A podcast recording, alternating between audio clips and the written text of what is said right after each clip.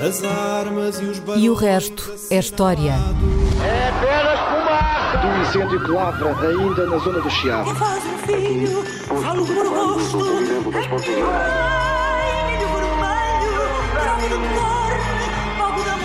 Quer transformar este país numa ditadura. Lamento, Não, Com João Miguel Tavares e Rui Ramos. Olá, sejam bem-vindos ao episódio 176 de E o Resto é História, com os mediterrânicos Rui Ramos e João Miguel Tavares. Há algum tempo que não dedicamos um programa inteiro às perguntas dos nossos ouvintes e eles têm vindo, elas, elas, as perguntas eh, e eles, eles, os ouvintes, têm vindo a acumular-se na nossa caixa de correio, cujo endereço já conhece bem, é história.observador.pt e, portanto, pedimos desculpa por estes nossos atrasos, mas só conseguimos mesmo fazer um programa por semana. A primeira pergunta do programa de hoje é então de Jorge Ribeiro e diz assim: No dia 17 de novembro, fez 25 anos, mesmo agora, da morte do professor Orlando Ribeiro, segundo dizem, o maior geógrafo do século XX português. Nos finais dos anos 90, penso eu, pensa ele, lembro-me de uma crónica de António Barreto no Jornal Público que considerava o livro Portugal, o Mediterrâneo e o Atlântico uma das obras mais relevantes do século XX. Gostava de conhecer a vossa interpretação desse livro e porque se tornou tão importante, sucessivamente reeditado desde a sua primeira edição em 1945. Rui, eu sei que partilhas com o ouvinte Jorge Ribeiro e com António Barreto, já agora, hum, a admiração por Portugal, o Mediterrâneo e o Atlântico, embora eu tenha algumas dúvidas que o livro seja assim tão conhecido ou continue a ser assim tão conhecido nos dias de hoje, infelizmente, apesar de estar disponível uma edição no mercado uh, da letra livre. Mas, portanto, tentemos corrigir uh, essa injustiça. Quem foi Orlando Ribeiro e porquê é que o livro Portugal, o Mediterrâneo e o Atlântico é tão especial para ti? Eu, sem, e creio que não estou a exagerar se disser que o Portugal, o Mediterrâneo e o Atlântico, do Orlando Ribeiro, é simplesmente o mais importante livro publicado no século XX sobre Portugal. Acho que nenhum outro livro é hum. tão importante para compreender a Isso história é uma de Portugal. afirmação, tu não és dado assim a grandes hipérboles. Mas não? neste caso estaria Sim. completamente à vontade para que se alguém me pedisse um, um livro, um só livro, de, de, alguém que tivesse só tempo para ler um livro, e não mais do que um, so, para perceber Portugal, hum. eu indicava-lhe o Portugal, o Mediterrâneo, o Atlântico, do uh, Orlando, Orlando Ribeiro. Ribeiro. Enfim, agora vamos explicar porquê, mas, mas indicava sem, sem quaisquer uh, dúvidas. Portanto, toda a gente a correr às livrarias. É verdade. Uh, o Orlando Ribeiro, é, como o ouvintes referiu, é um dos grandes geógrafos portugueses Uh, do século XX. Ele foi uh, professor da Faculdade de Letras de Lisboa, nasceu em 1911, morreu em 1997, está há 25 anos. Uhum. Ele era geógrafo, mas também era um, era um geógrafo muito interessado em etnografia, muito interessado em história, um pouco. Uh, ele tinha sido discípulo, tinha colaborado com o José Leite Vasconcelos uhum. na elaboração da etnografia portuguesa. Aliás, penso que escreve até um prefácio para a parte póstuma uh, da etnografia Aqueles portuguesa, que é uma grande volumes, obra, é? que é uma Sim. grande obra que o José Leite de Vasconcelos uh, planeou no fim do século XIX, princípio do século XX, uma grande obra de descrição de, das paisagens, dos costumes, uhum. da cultura portuguesa, de norte a sul. Uh, ele nunca a chegou a acabar, fez apenas os três primeiros volumes, depois deixou muito material que deu para mais uma, mais uma série, mais, uma, penso, mais meia dúzia, sete ou oito volumes a seguir. E uh, na fase final, quando ele já estava muito velhinho, ele morreu em 1941, uh, Orlando Ribeiro é uma das pessoas que, que o ajuda, que colabora Uhum. com ele, e ele, de alguma maneira, Orlando Ribeiro, sendo um geógrafo, obviamente, uh, prolonga esta, esta, eh, esta tentativa de uma descrição densa do país de, de Portugal, com Uhum. profundidade histórica, com um grande conhecimento do, do terreno, como tinha uh, José Leite Vasconcelos. Para quem quiser conhecer melhor Orlando Ribeiro, há um documentário, há um documentário que está disponível no YouTube, que chama-se Orlando Ribeiro, Itinerâncias de um Geógrafo. Uhum. É da autoria de António, Jess, António João Saraiva e Manuel Carvalho Gomes. É uma coprodução da RTP de, de 2010 e, repito, Uh, Encontra-se no YouTube, tem cerca de uma hora. Uh, e, portanto, tem imagens do Orlando Ribeiro, explica quem é Orlando Ribeiro, entrevista à viúva do Orlando Ribeiro, Suzane Davô, que também é uma geógrafa, Uhum. uh, e, e, portanto, há uma, uma ideia de, de, do- de quem era o, de quem foi o Orlando Ribeiro. Bem, o que, qual é a importância do Orlando Ribeiro e deste livro? O Orlando Ribeiro fez uma coisa que ninguém tinha pensado bem até então. Isto é, é daquelas coisas que agora parece óbvia, depois de alguém ter feito, antes não era assim tão, São sempre, as, tão me- óbvia. são sempre as melhores ideias. Porquê? Uh, Portugal é um país pequeno, com fronteiras estáveis, onde se fala uma só língua e durante séculos houve só uma religião. Ainda hoje o catolicismo é dominante, portanto, ao contrário de outros países europeus, de outros Estados europeus, onde se fala várias línguas, onde há várias religiões, países muito grandes, em que os contrastes chamam logo a atenção. Portugal não, não, não era assim e, portanto, pareceu durante muito tempo, com estes 700 anos dentro das mesmas fronteiras europeias, eh, um país mais ou menos homogéneo e era tratado por toda a gente, por, pelos seus governantes, pelos governantes de Portugal, pelos intelectuais portugueses, como um bloco homogéneo. Quer dizer, este retângulo com esta população eram todos iguais, todos, todos parecidos uns com os outros. E, portanto, era tratado, era- eram tratados como, como se os, os portugueses fossem todos, todos a mesma coisa. Ah, é verdade que se conheciam as diferenças, quer dizer, sabia-se que havia diferenças entre o Minho e o Algarve, entre o Trás-os-Montes eh, eh, e o Alentejo, sabia-se que havia diferenças de paisagens, diferenças de produções agrícolas, zonas onde se produzia milho, zonas onde se produzia trigo. e- Agora, essas diferenças eram tratadas, sobretudo, quase como coisas pitorescas, quer dizer, uma diversidade, quer dizer, uma, uh, aspectos curiosos, quer dizer, do- de haver essas diferenças, uh, essas diferenças entre as várias províncias, Hum. e às vezes mapas de províncias com as suas, em que as pessoas, uh, em que havia representação das figuras com as suas vestimentas, características, portanto, eram tratados. Ora bem, o Orlando Ribeiro, acho que foi o primeiro, e não estou, a- e penso que não estou a ser injusto, mas foi o primeiro a dar a devida importância histórica, social e cultural a estas diferenças. Isto é, a perceber que estas diferenças não eram Não era curiosidades, mas estruturavam o país, quer dizer, eram, eram- permitiam compreender o que é que o país era e o que é que os portugueses eram. Portanto, ele demonstrou, e aqui agora vou fazer um, um- simplificar um bocado para não tornar a história tão complicada. A história é um bocadinho mais complicada. Isto é, o mapa é um bocadinho mais complexo do que aquilo que eu vou dizer. Eu vou fazer um contraste entre norte e sul. Uh, há mais cambiantes do que norte e sul, como Orlando Ribeiro explica no livro. Uh, mas, mas, mas acho que é legítimo agarrar nestes dois polos para perceber a importância histórica desta, destas diferenças. E, portanto, nós, o que ele demonstra é que há um, há um norte sob influência atlântica, daí o Atlântico e o Mediterrâneo, uh, do título, isto é, dois mares, quer dizer, o mar Atlântico, o, o mar, o Oceano Atlântico, o, o, o mar Mediterrâneo, como duas, uh, digamos, dois polos que uh, dividem o país, digamos assim, criam dois polos diferentes para o país. Portanto, há um norte Atlântico, sob um norte sob influência atlântica, e um sul sob a influência mediterrânica. É isso que o Orlando Ribeiro, assim, de uma maneira simplificada, identifica. Onde é que passa a fronteira entre este norte e este sul? Passa uh, mais ou menos entre a, a Serra da Estrela, uhum. aquilo que ele chama também a Cordilheira Central, porque é a Serra da Estrela e depois as serras que prolongam até quase Lisboa essa, esse relevo, uh, entre a Serra da Estrela e o uh, Rio Tejo. Portanto, uhum. entre, este, entre estes dois elementos, Serra da Estrela e Rio Tejo, passam esta fronteira entre um norte atlântico e um sul uh, mediterrâneo.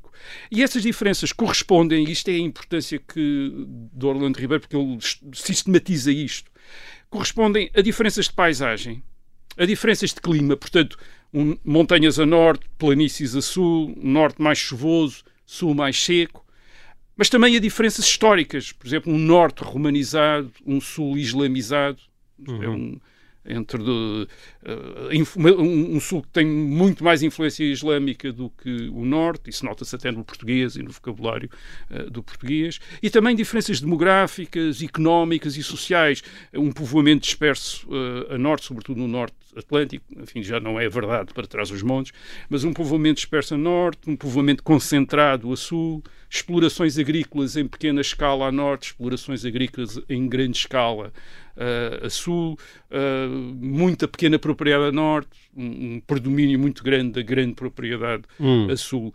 E aquilo que aconteceu depois, o Orlando Ribeiro publica o livro em 1945, aquilo que aconteceu depois é que especialistas, digamos, de outros saberes, de outras disciplinas, vão tornando este, este, este contraste identificado com, por ele ainda mais denso. Isto é, vão descobrindo ainda mais diferenças. Por exemplo, diferenças a, a respeito do dialeto, isto é, determinados uh, fenómenos uh, uh, linguísticos têm também um, dão também um contraste entre o norte e o sul por exemplo, V igual a B, uhum. a norte, a sul faz-se uma diferença entre V e B, a norte tende-se a não fazer essa, essa diferença, ou até de práticas religiosas, uh, o, católicas, a assistência à missa é muito mais elevada, foi sempre muito mais elevada a norte do que a Sul. E depois os historiadores também descobriram isso, por exemplo, o pagamento da bula da cruzada, que era um, um contributo que se fazia no século XIX, ainda se pagava para a Igreja.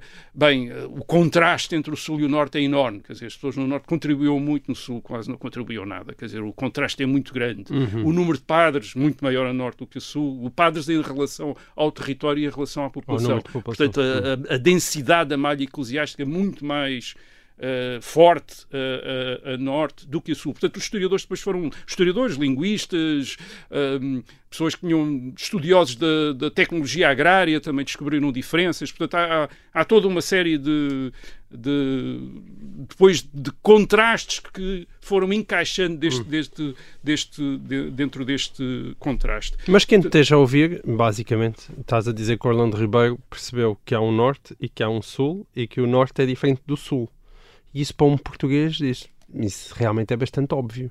No que é que isso depois não, isto traduziu? Não, isto tornou-se óbvio quando se compreendeu que a dinâmica da história de Portugal tinha a ver com isso. E, e hum. os acontecimentos, não apenas o livro do Orlando Ribeiro, mas os acontecimentos também ajudaram a fazer isso. E o grande acontecimento que ajudou, digamos, acho eu, a tornar este livro uma referência ainda maior foi as eleições de 25 de abril de 1975. Okay. As primeiras eleições livres e com sufrágio universal em Portugal. E o que essas eleições revelaram, e depois há um estudo de geografia eleitoral dos Jorge Gaspar, que é alguém que trabalhava com Orlando Ribeiro e que em 1976 publica um livro sobre a geografia eleitoral, de, sobre a geografia das eleições de 1975, que de alguma maneira mostra a influência, portanto, uma leitura, uma leitura do ponto de vista de Orlando Ribeiro das eleições e que, e que de repente descobre que também a nível das opiniões políticas Certo. Estas diferenças hum. fazem sentido. Isto é, o Norte vota à direita, isto para simplificar mais uma vez, o Norte vota à direita e o Sul vota à esquerda. Ou seja, as eleições para a Constituinte de 1975, de repente, Tornaram... explicam, explicam não, mostram, não, mostram, mostram como Orlando Ribeiro tinha explicado não, realmente o país. Mostram como estas estas diferenças que ele tinha identificado a níveis de clima, de paisagens, das sociedades rurais, Contam de alguma maneira estruturavam a cultura Sim. portuguesa. Isto é, de, de, criavam em Portugal uma sociedade que não era só diversa, mas tinha outra coisa. Era plural, que isso era a coisa que tinha escapado a toda a gente até então. Uhum. Esta sociedade é uma sociedade plural é uma sociedade onde as pessoas não pensam todas da mesma maneira, uhum. não querem todas a mesma coisa, têm opiniões diferentes e essas opiniões enraizam-se na história, não são meros epifenómenos Sim. provocadas pelo facto de alguém ter sido mais persuasivo no Alentejo do que no Minho em relação a uma opção política. Isto é, correspondem mesmo à maneira Ai, sim, de ser sim, das pessoas. Sim. E, portanto, que este país nunca há de ser homogéneo. Isto é um país plural. Ou é seja, um país é homogéneo pequeno. em termos da sua nacionalidade, no sentido que ninguém quer ser outra coisa que não português. Mas é mas plural. Dentro é dessa... É, a nação portuguesa é plural. É plural. E isso depois é explorado por um livro que também creio que é historicamente importante para enraizar a ideia de, de, Portugal de Orlando Ribeiro na, nas ciências sociais e nas humanidades portuguesas, que é o livro de 1985, A Identificação de um País, do professor José Matoso. Uhum. Uh, o José Matoso faz na identificação do país uh, a sistematização de todos estes elementos a partir de Orlando Ribeiro. Uhum. Isto é, ele sistematiza todos, todas estas diferenças, todos estes uh, contrastes e usa-os para explicar uh, a formação do Reino de Portugal na Idade Média. Isto é, as origens de Portugal, basicamente. Uhum. Aquilo é um ensaio sobre as origens de Portugal e ele recorre uh, ao, uh, ao quadro interpretativo de Portugal criado por Orlando Ribeiro para explicar. Fazendo isto, ele, ele explica que a formação do Reino de Portugal é uma composição, como ele diz, é uma composição de unidades diferentes ele identifica também, uma, portanto, é uma articulação entre um norte em que predominavam senhorios aristocráticos e eclesiásticos. Este norte aqui é sobretudo entre Douro e Minho. Uhum. Uh, e um sul, e um sul de, a sul de Coimbra, uh, em que predominavam os conselhos, os municípios. Portanto, dois países desde a muito fundação de diferentes. Portugal. Desde dois a fundação. Exatamente, dois países muito diferentes que depois a, a monarquia, os reis de Portugal, digamos, unem. eh, são, são eles que unem, que fazem a composição destas unidades eh, muito diferentes. Portanto, o, o, José Matoso, de alguma maneira, mostrou como o contraste norte-sul do Orlando Ribeiro permite compreender a história de Portugal e depois, eh, e, e como esse contraste é fundamental para perceber a dinâmica política, social, a dinâmica da sociedade portuguesa. E depois o contraste, enfim, há todos uma outra quem, quem fez a história da família eh, também descobre tipos de eh, sistemas de parentesco, de relações de família diferentes a norte e a sul. Uhum. Isto é, por exemplo, um predomínio da família nuclear a sul, no Alentejo, e de famílias alargadas a norte. E eu próprio fiz um estudo sobre a alfabetização no século XIX, em que vi também esse contraste Sim. entre o norte e o sul. Portanto, de repente, tudo aquilo que em história tu podes dizer sobre a cultura e a sociedade portuguesa encaixa no eh, Orlando Ribeiro. eu, eu sou um alentejano que se casou com uma mulher da Beira Interior e isso bate perfeitamente ainda hoje na minha casa. Sim, eu sou filho de um alentejano de uma transmontana e, portanto, também percebi essas, Sim. É essas, há- essas são diferenças diferenças. profundas são em diferenças 2022. muito diferentes. Portanto, digamos que o Portugal, o Mediterrâneo e o- e o Atlântico alterou a maneira como historiadores, etnólogos, cientistas políticos estudavam Portu- Portugal e, portanto, acho que não é exagero dizer que há um antes e um depois do livro do Orlando Ribeiro. Agora, posto isto, portanto, isto dá a ideia da importância intelectual do livro, Sim. acho que há uma outra. O livro também é importante porque tem uma outra dimensão. O livro é a descrição mais intensa que eu conheço do, de um Portugal rural que já desapareceu, mas que- que ainda deixou as suas marcas na- no contraste político, por exemplo, Sim. já não corresponde a duas sociedades rurais diferentes, mas ainda lá está. Mas estas sociedades rurais desapareceram e, e o Orlando Ribeiro é talvez o grande observador, o último grande observador dessas sociedades rurais. E, portanto, ele dá-nos uma descrição. Ah, ele conheceu o país de uma ponta à outra, do calcorrear, quer dizer, de andar a pé A no pé? país. Hum. Isto é, andar a pé no país de várias. ah, conhecia a Serra da Rábida, a Serra das Estrelas, escreveu livros sobre isso, quer dizer, e portanto conhecia as pedras, a cor das pedras, a cor de tudo, o tipo de vegetação, e portanto o- aquilo que nós temos no livro é uma descrição das paisagens, dos terrenos, da vegetação, das produções agrícolas, mas também dos aromas, dos sabores, porque ele era um grande, enfim, gostava imenso de queijos e de coisas, de- de- de- enchidos, etc. Portanto, conhece tudo isso e o livro é também uma descrição de tudo isso, isto é, de todas essas culturas que ainda hoje eh, subsistem de alguma maneira. Nós ainda nos supermercados encontramos os enchidos do Alentejo, os enchidos da Beira Baixa, e portanto isto são os resultados, estes, esta, esta composição de aromas, de sabores, de pratos, de gastronomia tão diferenciada, é talvez também à mesa um dos resultados desta, destes contrastes. Eu lembro que no século eh, XIX, por exemplo, o- os talhos tinham este problema, que era a, ca- a carne era cortada de uma maneira diferente em Lisboa e no Porto, não era cortada da mesma maneira,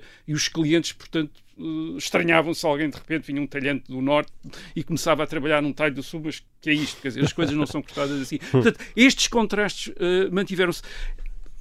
É no Portugal, o Mediterrâneo e o Atlântico que nós encontramos isso. Portanto, repito, acho mesmo, estou convicto que é mesmo o livro mais importante publicado sobre Portugal. Ah, publicado no século XX sobre Portugal. E, e- e eu diria que é. Enfim, aí se quisesse exagerar, dizia mesmo que era o livro mais importante publi- publicado sobre Portugal desde sempre. Quer dizer, ah, agora, tenho a certeza que é se, me pedissem um livro de leitura obrigatória Hum. para os, os portugueses que, que se interessam por perceber Portugal, eu eh, diria que este era o livro de leitura obrigatória. Isto Sim. é um, é um. Além de ser um, um grande gosto de ler este livro, está incrivelmente bem escrito, ele escrevia muito bem. Hum. É um grande autor também, o Orlando Ribeiro. Não apenas neste livro, mas nos outros livros dele e nos outros eh, escritos dele. É al- alguém que tem uma capacidade de captar aqueles ambientes, de um, o do Portugal mediterrâneo, o do Portugal atlântico, a chuva, os, os ventos, os barulhos, as- o tipo de, de fauna, o tipo de, de vegetação, é de facto é uma viagem através do país espantosa por alguém, pela pessoa, uma das pessoas que melhor conheceu este país. eh, este país. Portanto, sim, eh, o Portugal, o Mediterrâneo o Atlântico, leiam. Eh, ainda bem que a Letra Livre mantém o, o, o livro eh, Sim. eh, na- Disponível, na- sim. disponível nas livrarias, portanto vão, comprem, leiam, é uma grande descoberta e vão perceber muito, vão descobrir um país que é Portugal, que é o, Hum. o nosso país, mas vamos descobrir que é muito mais do que o país de cada um, é o país de todos e de gente muito diferente. E foi sempre.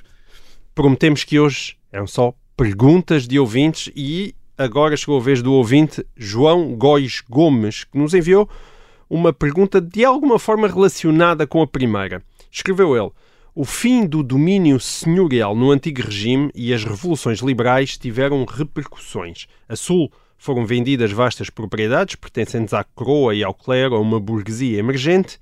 E a norte? Pergunta João Góis Gomes. Sendo o norte muito mais povoado, quando é que as famílias começaram a ser detentoras do seu pedaço de terra? Como é que essas propriedades, que eram pertença de casas senhoriais, passaram para as mãos do povo e nas gerações seguintes foram sendo retalhadas até dar origem ao, minif- ao minifúndio? Eu também tenho essa curiosidade. Lá está, minifúndio no norte, latifúndio no sul. O latifúndio no sul, isso é já notório, quer dizer, quando olhamos para as estatísticas ah, da propriedade rural no ah, princípio do século XX, Hum, ah, o contraste é muito grande. Eu também vou agora, só para vos dar uma ideia, quer dizer, de, em 1910.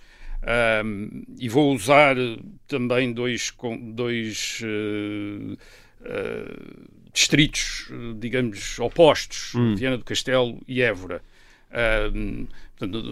Opostos na escala, quer dizer, Viana do Castelo a norte, Évora a sul. Em Viana do Castelo, 56%, 56%, portanto, mais de metade da população ocupada na agricultura tinha propriedades. uhum. Eh, em Évora, só 11% da população ocupada na agricultura é Cinco tinha vezes menos. Cinco vezes menos. Portanto, uma- Agora, o- os estes proprietários não eram iguais uns aos outros. Quer dizer, Hum. isto é, os proprietários de Évora não eram iguais aos proprietários de, eh, De Viana do Castelo. Eh, em Évora, 72% dos proprietários eram contribuintes, isto é, pagavam impostos. Portanto, tinham propriedades suficientemente grandes e com produções suficientemente grandes para pagarem Uhum. impostos. E em Viana do Castelo só 36%, isto é metade, é que pagavam impostos. Dizer, isto é a maior. o resto, 70%, Portanto, não uma tinham- agricultura de subsistência. Uh, era, uma, era uma agricultura que pelo menos não lhes dava rendimentos suficientes para Certo. caírem sob a, sob a alçada da, enfim, de, de- sob- de impostos diretos, para pagar impostos, para pagar impostos uh, diretos. E depois temos outras diferenças. Uh, isto é, percebemos que as condições em que uh, estes uh, proprietários e trabalhadores eram ativos eram também muito diferentes. Em Viana do Castelo havia 387 mil prédios rústicos. Em Évora havia 34 mil. Pois, dez vezes menos. 10 vezes menos. Em Viana do Castelo, os prédios rústicos tinham uma superfície média de 0,1 hectares. Certo. Em, ah, em Évora tinha uma superfície média de 10 hectares. Ou seja, 100 vezes. 100 vezes mais. Quer dizer, Sim, portanto, 100 vezes mais. ah, portanto, estamos a falar de prédios rurais muito pequeninos em Viana do Castelo, em Uhum. média, quer dizer, em média, ah, e prédios rurais bastante grandes, por contraste até com Viana do Castelo em Évora. E, e, claro, uma agricultura feita em pequena escala ah, em Viana do Castelo e uma agricultura feita em grande escala, em grandes Certo. unidades em, em ah, Évora. Agora, quando é que isto, quando é que isto surgiu? Isto é, quando, quando é que ah, quando é que aconteceu este, de onde é que vem este contraste? Bem, não se deve a um único acontecimento. Isto não é um acontecimento Bom, a isto. geografia também ajuda, não é? É, exatamente. É, é, portanto, é- Uma é- planície são, diferenças, mais são que diferenças que têm a ver com condições naturais. Eh, e têm a ver com uma, ah, com uma agricultura onde a água e a população são abundantes, como é o caso dos vales e serras do Minho, Uhum. e uma agricultura onde a água e a população são mais raras, como é o caso do, Certo. das planícies do Alentejo. Portanto, uh, digamos que, o que as, as, revoluções políticas em Portugal, mesmo aquelas que uh, afetaram o estatuto do, da, da, posse da terra, uh, afetaram a posse da terra e o estatuto dos cultivadores, essas revoluções não modificaram muito este contraste, isto é, mantiveram este, este contraste. E houve hum. vários esforços, quer enfim, políticos, quer para aglomerar uh, unidades de cultivo a norte, quer para as dividir a sul, mas nunca resultaram. Nunca quer dizer que as condições naturais são as condições uh, são hum. condições muito determinantes nesta história. Não são as únicas, mas são condições uh, muito determinantes. Se nós quisermos perceber esta talvez esta, esta densificação da, da, da, posse e, da, e das atividades uh, e, e, a pequena escala das atividades agrícolas no Norte, teríamos de falar da, da chamada Revolução do Milho hum. que é a introdução do milho americano uh, no norte do país no século XVI. O milho americano, portanto, é aquele milho de maçaroca que nós hoje conhecemos e que veio da, das Américas uh, para o norte. Já havia uhum. cereais que eram chamados milho uh, e, portanto, manteve-se milho também para esses para esse milho de maçaroca, mas de facto aquilo que nós hoje identificamos é aquelas campos muito verdes com aquelas maçarocas amarelas, quer dizer, e portanto Sim. isso começa no século XVI e o que é que faz? Aumenta muito a produção de cereais e aumenta e permite também uma explosão demográfica, isto é, daquelas zonas que já eram também das mais povoadas, tornaram-se ainda mais ainda mais povoadas, isto é, no norte. Para também perceber porque é que tanta gente tem terras no norte. Muito provavelmente uh, a imigração uh, tem importância também. Esta, esta zona do norte, e sobretudo entre Douro e Minho, é a grande fonte de imigração portuguesa no século XVIII e no século XIX. É de onde saem mais imigrantes de Portugal. Sim. Eles vão para o Brasil. E vão para o Brasil e enviam remessas para, os, uh, para as famílias que ficam em Portugal. E, e no fim das suas atividades de, profissionais no, uh, no Brasil, voltam para. Muitos deles voltam para Portugal, onde constroem casas. E muito provavelmente isso dá a estas famílias meios para comprarem, uh, para adquirirem terras. Isto é, para adquirirem terras. Isso, Mas, isso é uma coisa, deixa-me só seguir, é uma coisa, não, não sei se está, não penso, ou pelo menos eu não conheço estudos para o para o, o Minho, mas está estudado para os Açores. Nos Açores é nitidamente a imigração que permite a disseminação da propriedade no século XIX, hum. isto é, os recursos. Mas é isso que eu te queria perguntar, quer dizer, na, na cabeça de quem não é entendido no assunto, nós tínhamos um Portugal que era dos reis, depois era da alta nobreza, ou era do clero, e portanto em que, numa determinada altura, todas as terras terão pertencido ao reis, ou a um conde, ou a uma ordem monástica qualquer, mas a partir do momento, essas terras hão de passar para a mão do povo, como nós hoje em dia encontramos, não é? Que sabemos que os avós e os bisavós e os trisavós já tinham aquelas terras. Quando é que se deu esse momento? Eu acho que era essa um pouco a pergunta Exatamente. do ouvinte. Ou seja, quando é, que... quando é que de repente, eh, como ele diz, eh, a terra deixou de pertencer a uma casa senhorial e passou a pertencer ao Timanel ou à Dona Maria?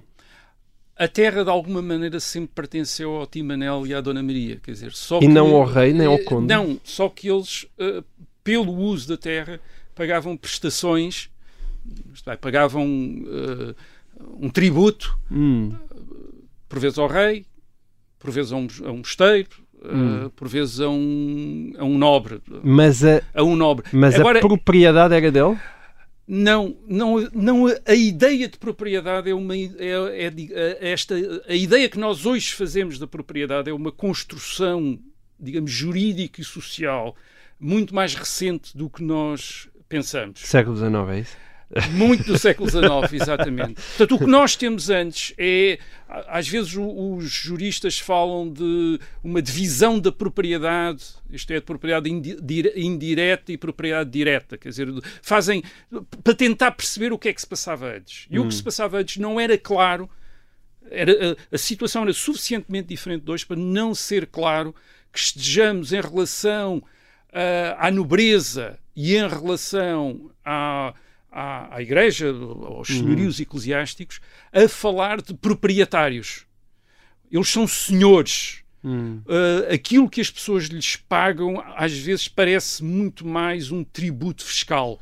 Certo. ou um contributo ou um tributo religioso, como no caso dos dízimos. Por exemplo, há grandes, há grandes casas senhoriais que têm como nobres que têm como base das suas rendas o dízimo eclesiástico. Isto é, eles são, uh, são beneficiários daquilo que os cultivadores numa determinada região deviam pagar à igreja, mas pagam-lhes a eles porque eles são beneficiários disso. Ok. Uh, da mesma maneira, eles são beneficiários daquilo que nós hoje poderíamos chamar impostos, isto é, uh, uma espécie de IMIS, quer dizer, ou de Sim. imposto direto que deveriam ser pagos ao Estado, mas são pagos a esta grande casa. Porquê? Porque em determinada altura o rei doou aquelas terras ao aos, uh, a um determinado nobre. Ou seja, mas doar serviços. as terras, Agora, na verdade, doou, é doar. Doou, Exato. digamos, as autoridade tributária naquelas Sim, terras. Foi isso que ele. Isto é Ofereceu-lhe o fisco. Ofereceu-lhe o fisco. Quer dizer, disse: olha, a partir de agora ficas com os impostos que são cobrados Sim. nesta eh, região. E isso no século XIX dá muito, muitos. Eh, uma grande polémica. Porquê? Porque eh, havia, havia senhorios que tinham. eh, que era muito claro que tinham rendimentos que provinham destas fontes de, de, de, comendas, eram chamadas comendas, eles eram comendadores de bens eclesiásticos, tinham comendas, ou de doações régias, mas também tinham outros que pareciam que vinham de contratos sobre de arrendamento. Isto é, terras que pareciam que eram do nobre e que tinham sido arrendadas. Só que não era claro o que é que era uma coisa e outra às vezes. Isto é, chamava-se foros, a- chamava-se foros a tudo, as pessoas pagavam foros. E no século não XIX só vezes não disso é que era suposto ser abolido, não é? É, não era... Em 1832-34, os liberais querem, faz- eh, decretam a abolição dos dízimos, Uhum. aquilo que as pessoas pagavam, eram obrigadas a pagar à Igreja, eh, e decretam também eh, a abolição dos forais, dos antigos Certo. forais. E há uma grande discussão Mas não dos nos contratos, tribunais é, para se saber se estão a abolir impostos ou estão a, ter- a abolir contratos. Há senhorias que dizem, não, mas estão aqui, isto eram umas... E, portanto, há um... Há, ora bem, é neste Já no ambiente... século XIX os é- advogados, portanto, tinham... Sim, é neste, Já é neste ambiente, é neste ambiente que se estabelece quem é que é proprietário, quer dizer, Uhum. quem é que é de facto proprietário do sentido de alguém que dispõe livremente de um, de um terreno, quer dizer, Certo. dispõe livremente de um terreno. Portanto, é, é, uma, é uma construção muito complexa, mas que acaba por refletir depois um pouco essas condições das atividades da exploração nos vários percebe. uh, regiões do país. E de repente tens muita gente com propriedade no norte, mas queria dizer, muita desta propriedade no norte é propriedade muito pequenininha, quer dizer, são hortas Certo. que as pessoas têm. Agora tem no sul o equivalente, o, o trabalhador rural equivalente, não tem eh, propriedade, quer dizer, não tem propriedade, não tem, não, não tem coisas que ele possa dizer que são dele. Certo. Isso tem a ver com uma história complicada, quer dizer, não começou num momento, mas tem a ver com uma história complicada de, enfim, de, daquilo que era o, o bem mais importante no- ainda no século XIX, que era uh, a terra, mas que durante muito tempo não tinha sido o bem mais, o bem mais importante, de facto, eram as pessoas. Muito bem. Estes grandes senhorios eram senhorios de pessoas, não eram territórios. Os territórios não lhes interessavam para nada. Interessavam-lhes eram pessoas que pagassem coisas, que, que pagassem Exato. rendas. Isso é que eles eram senhores. Sim, sim, já falámos disso aqui muitas Pronto. vezes. Hoje em dia a terra para nós é uma coisa de grande importância, mas aliás, como já, já explicámos até a propósito da África e da colonização africana, o que contavam eram as pessoas, eram não as era a pessoas. terra. Terra terras- havia muita, não é? terra, terra havia imensa. Terra havia muito. Bom, e agora uma pergunta de um colega nosso de podcast, o José Maria. Pimentel. Já não é a primeira vez que nos enviou uma pergunta, ele é autor do ótimo 45 graus e pergunta ao José Maria Pimentel como e porquê é que a China ficou como membro permanente do Conselho de Segurança das Nações Unidas em 1945, tendo em conta que não teve um papel preponderante na Segunda Guerra e a China era à época económica e militarmente pouco poderosa. Realmente, como é que em 1945 a China ficou com um dos cinco assentos mais poderosos das Nações Unidas? Isso tinha de se perguntar aos Estados Unidos. Foram os Estados Unidos que, contra, aliás, a opinião do Reino Unido, impuseram a China como membro permanente do Conselho de Segurança. O Conselho de Segurança é, portanto, o principal órgão das eh, Nações Unidas, é o órgão que está encarregado de manter a paz, de arbitrar conflitos, de julgar atos de agressão, isto é, se, se um conflito entre dois países representa o ato de agressão de um desses países contra o outro ou não, e depois tem poderes para decretar sanções ou iniciar até uma ação militar conjunta. Portanto, é mesmo o órgão Certo. mais importante das, uh, nas Nações Unidas. É também o órgão que recomenda a admissão de novos membros para uh, as Nações Unidas. E este órgão tem membros que são de rotação, isto é, todos os países têm a possibilidade de um dia virem a ser membros do Conselho de Segurança durante um certo tempo, e tem um número de uh, membros que, que são permanentes. Sim. E entre esses permanentes está a China. E está a China desde 1945, isto é, desde a fundação, desde a fundação uh, das, das, Nações Unidas. Nações Unidas.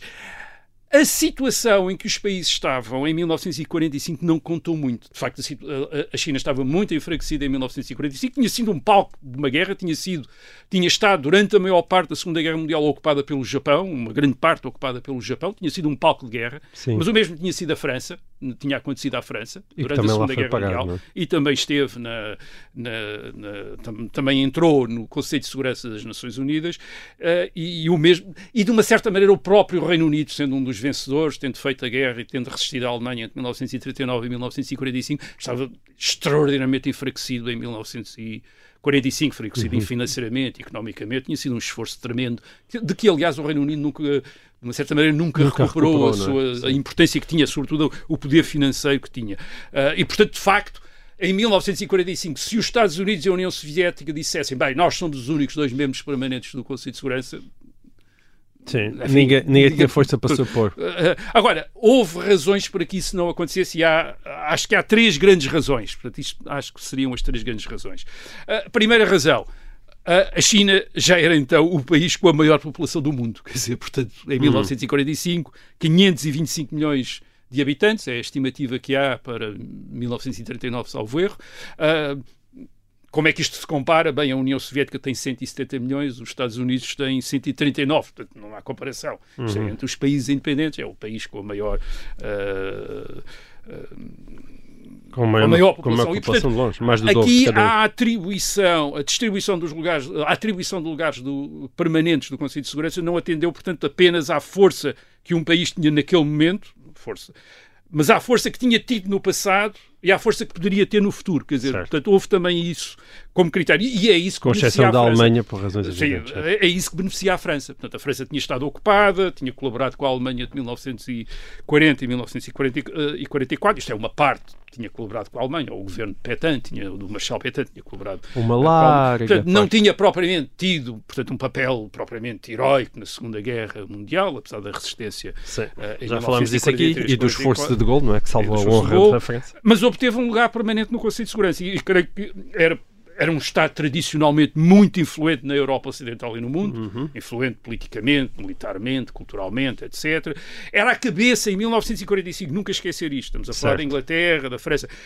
Que ainda existiam Estes impérios. países é? tinham grandes impérios. Um, ainda em 45. O Reino Unido, o Império Britânico, eu estava a falar da China, 525 milhões de habitantes. Bem, verdadeiramente o Império Britânico era a unidade política era do tamanho da China em termos de população, 500 milhões de habitantes. Porque incluindo Império, ainda a Índia, a Índia e muitas a Austrália, o Canadá, sim. uma grande parte da, eh, da, da África, etc. E mesmo a França, a França, o Império Francês tem 150 milhões de habitantes. Portanto, isto também, a França era isto, não era apenas o hexágono uh, europeu. E além disso, a França era o grande inimigo da Alemanha, tradicional. Na, isto é a potência que equilibrava a Alemanha na Europa Ocidental. Não tinha funcionado em 1940, mas tinha funcionado em 1914, 1918, durante a Primeira Guerra Mundial. E de alguma maneira era preciso dar-lhe importância para se um dia a Alemanha voltar a, a ter a força que tinha tido no passado, e era muito provável que tivesse a base económica da Alemanha continuava lá, uh, era bom ter a, a, França com alguns recursos para além da sua demografia certo. e da sua economia, por exemplo, os recursos que lhe dava ser membro permanente do Conselho de Segurança para equilibrar uhum. a força da uh, Alemanha. Portanto, isto é uma primeira razão, isto é, estes cálculos sobre o que é que a potência tinha valido no passado, o que é que podia valer no futuro, e isso também contava certo. para a China. Segunda razão. Segunda razão, os Estados Unidos querem, acho que têm, uh, têm a intenção de reconhecer a importância que a China tinha na Segunda Guerra Mundial. Isso aí é que discorda um bocadinho da formulação da pergunta, uh, da pergunta do nosso uh, ouvinte. A, a, a, China tinha, tinha sido fundamental na Segunda Guerra Mundial. A China que tinha estado em guerra com o Japão desde 1937, portanto, hoje em dia até há quem ache que quem, historiadores que acham que a Segunda Guerra Mundial começou em 1937. Uhum. Isto é, nós temos uma visão europeia da Segunda Guerra Mundial e esquecemos da Segunda Guerra Mundial na Ásia, que é uma guerra essencialmente não apenas entre o Japão e os Estados Unidos a partir de 1941, mas é uma guerra entre a China e o Japão a partir de 1937. Uhum. E é por causa da China, aliás, que os Estados Unidos entram na guerra com o Japão. Isto é, os Estados Unidos, já falámos aqui disso quando falámos de Pearl Harbor uh, o ano passado, os Estados Unidos não querem que o Japão domine a China, Sim. tal como não querem que a Alemanha, no caso da Europa, domine a Ucrânia e a Bielorrússia. Isto é, para o Japão e para a Alemanha, para, para o Japão, o domínio da China, para a Alemanha, o domínio da Ucrânia e da Bielorrússia são, digamos, condições que as lideranças japonesas e alemãs pensam que lhes permitirão ser potências mundiais. Os Estados Unidos não aceitam, ah, não aceitam isso. Mas, portanto, a guerra na China é tão importante para os Estados Unidos como a guerra na Europa, embora não seja a guerra prioritária, uma vez que a Alemanha parece mais ameaçadora do Certo. que ah, o Japão. Eh, Rui, deixa-me interromper que nós temos a, a- é a Guerra do Tempo, é mais pacífica, mas igualmente Exato. implacável. Nós chegamos ao final desta edição de O Resto da História. Para quem nos está a ouvir em direto, em FM, para esses ouvintes, eu despeço-me até para a semana. Os outros continuam a ouvir-nos no podcast. Sim, Rui. Portanto, a, China, a China, a China está dividida entre comunistas e nacionalistas. Também já falámos disso a propósito da história de Taiwan. Ah, mas a China é um aliado importante dos Estados Unidos entre 1941 e 1945. O general Chiang Kai-shek ah, ah, esteve, por exemplo, na Conferência do Cairo. A Conferência do Cairo de 1943 com Roosevelt e Churchill e tem Chiang Kai-shek. Certo. Ele é, isto é, a China entre 1941 e 1945 é, é tratada como um, um dos três Sim. grandes do, Se calhar esse é um ponto que vale a pena um recortar, dos não é? quatro grandes, aliás, quer dizer, que é a União do, contra a Alemanha e contra o Japão, a União Soviética, os Estados Unidos, o Reino Unido e a China. A China. Pois. é um dos quatro grandes. É isso que às vezes convém recordar, é que a China de 1945 ainda não é a China comunista, ainda não é Não, a China, é a de China de, Tse-tung, Chiang Kai-shek, a China de- daqueles que depois vão estar refugiados na ilha de, de Taiwan. eh, de Taiwan. Aliás, são eles que recebem o lugar, como aqui contámos, o eh, lugar permanente no Conselho de Segurança, é até 1971, desta China de Chiang Kai-shek, desta China nacionalista. Portanto, a China, que nós hoje chamamos China, não é? Da República Popular da China, só fica membro do Conselho em Permanente da- 1971, das Nações Unidas em 1971. em mil- entre 1945, Foram 26 anos, foi de, chamemos-lhe assim, da República da China. da República da Da China, depois República de da China. Taiwan, não é? de- sim, que é a República da China Exato. em Taiwan. Portanto, eh, em, em janeiro de 1942, a chamada decla- de- Declaração das Nações Unidas, isto é que vai dar origem às Nações Unidas, é assinada por quem? É assinada pelos Estados Unidos, pelo Reino Unido, pela União Soviética e pela China.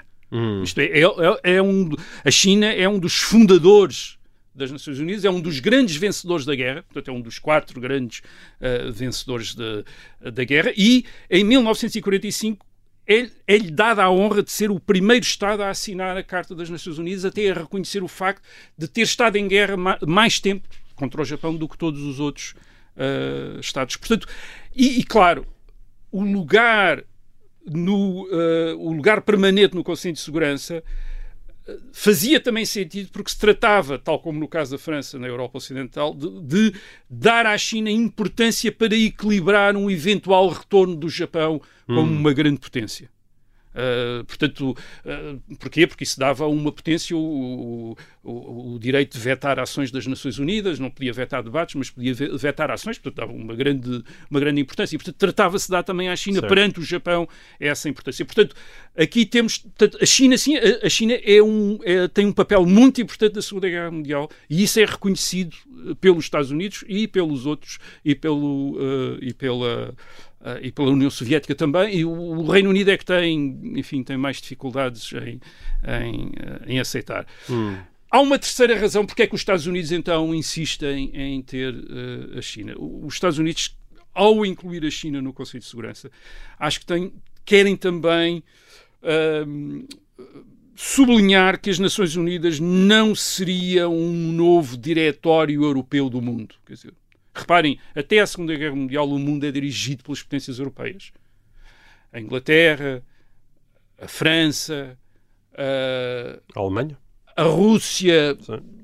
soviética, se pensarmos que também é uma potência europeia, são estas potências europeias que ou têm, ou têm direitos de administração sobre o resto, a maior parte do resto do mundo, têm maior poder financeiro, maior poder militar e, digamos, que decidem o destino da Ásia, da, da uhum. África. E depois há aquela, havia a exceção que era a América, onde estavam os Estados Unidos, mas os Estados Unidos também é uma potência uh, que resulta da uh, imigração e da, e da uhum. colonização europeia das Américas. Portanto, isto é um mundo europeu. E os Estados Unidos, que desde a sua independência no século XVIII se veem como contestatários do, uh, do poder europeu no mundo, uh, querem, com as Nações Unidas no fim da Segunda Guerra Mundial, marcar que isto não deixou de ser o mundo dos europeus. Certo. E, portanto, a, a introduzir e a China, e, e deixou, mesmo, e deixou mesmo, deixou. aliás, deixou mesmo. Sim. Introduzir a China é uma maneira de simbolizar isso, e os Estados Unidos também querem introduzir um outro país no, como membro permanente do Conselho de Segurança que não consegue, que é o Brasil. Eles ah, queriam sim. que o Brasil Esteve em cima da fosse mesa. também